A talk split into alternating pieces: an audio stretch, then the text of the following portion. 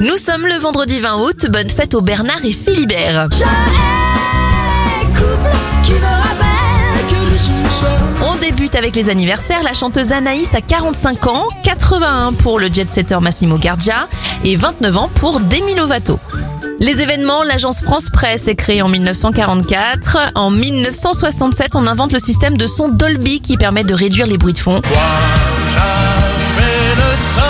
Jodassin disparaît en 1980 et en 2009, quelques jours après avoir déjà battu le record du 100 mètres, le sprinter jamaïcain Usain Bolt récidive en battant le record du monde du 200 mètres avec un temps de 19,19 secondes.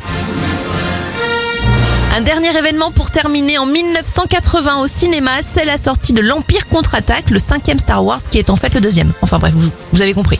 Bonne journée